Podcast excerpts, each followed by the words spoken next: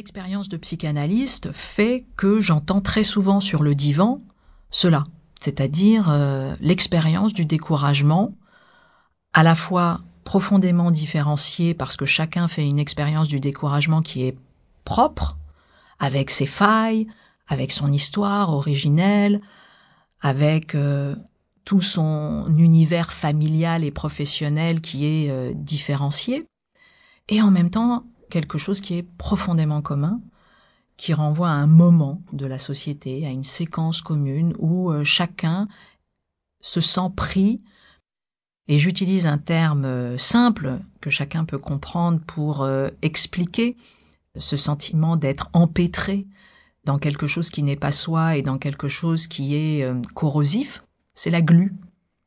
C'est le sentiment comme ça de participer d'une grande corruption latente par précisément euh, notre manque de courage, notre manque d'engagement, euh, à la fois dans euh, nos propres vies et en même temps dans la société. Donc la fin du courage au sens très littéral du terme. La fin du courage au sens où tout d'un coup il y a une érosion, il y a une corrosion, il y a une disparition du courage.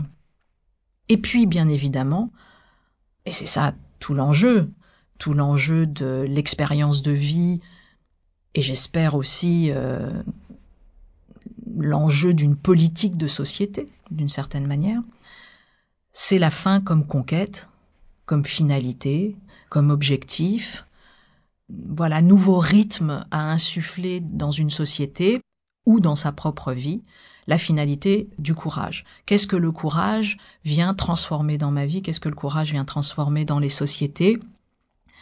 Donc on voit très bien les deux manières de questionner cette notion du courage, la fin au sens de disparition, la finalité au sens de but, mais aussi la question de l'outil. Le courage comme un outil. Donc pas simplement la finalité, mais le courage comme outil, essentiellement comme deux grands outils. Un outil de protection du sujet, alors que très souvent on pose le courage comme euh, quelque chose qui va mettre en danger le sujet, donc ça, c'était euh, de faire un premier pas dans cette proposition de thèse. Le courage est un outil de protection du sujet et peut-être même le premier outil de protection du sujet. Et puis également le courage comme un outil de régulation au sein de la société, au sein de la démocratie, et donc en usage commun avec d'autres. Qu'est-ce que nous fabriquons ensemble?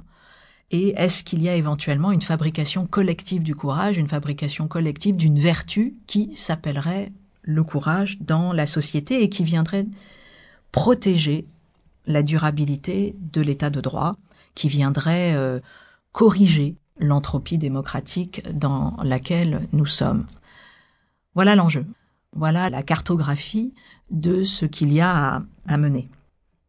C'est sans doute l'une des choses les plus difficiles d'expliquer pourquoi, à un moment donné, un questionnement intime rencontre un questionnement collectif et comment on peut articuler les deux alors que euh, précisément on va penser que c'est extrêmement antinomique. Alors il ne faut pas oublier aussi dans quel cadre nous sommes. Nous sommes dans un cadre démocratique. Nous sommes dans un cadre démocratique et il faut peut-être en dire euh, quelque chose. Qu'est-ce que le découragement? Qu'est-ce qui nous décourage? On peut poser deux grandes sources. Deux grandes sources.